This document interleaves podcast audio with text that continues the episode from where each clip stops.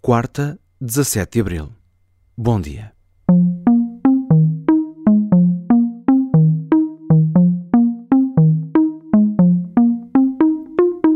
Durou dois anos e agora acabou tudo em bem.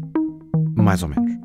Chegou ao fim uma das mais longas batalhas travadas no mundo digital. A Apple e a Qualcomm, fabricante de microchips, chegaram a um acordo e pararam todas as ações judiciais relacionadas com o pagamento de royalties que tinham uma contra a outra.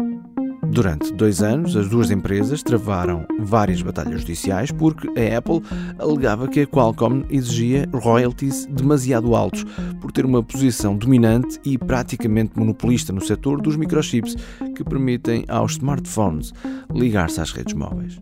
O caso estava mesmo mesmo para chegar a tribunal na Califórnia e a Qualcomm estava em risco de pagar milhares de milhões de dólares à Apple. O acordo a que se chegou e que evitou tudo isso inclui a possibilidade da Apple utilizar os microchips da Qualcomm durante seis anos, com mais dois de opção, e um pagamento da Apple à Qualcomm. O anúncio deste acordo surgiu ao fim do horário de expediente nos Estados Unidos, madrugada em Portugal, ou seja, aconteceu, mas não deu por isso. E é por isso que existe este, que é o primeiro podcast do seu dia.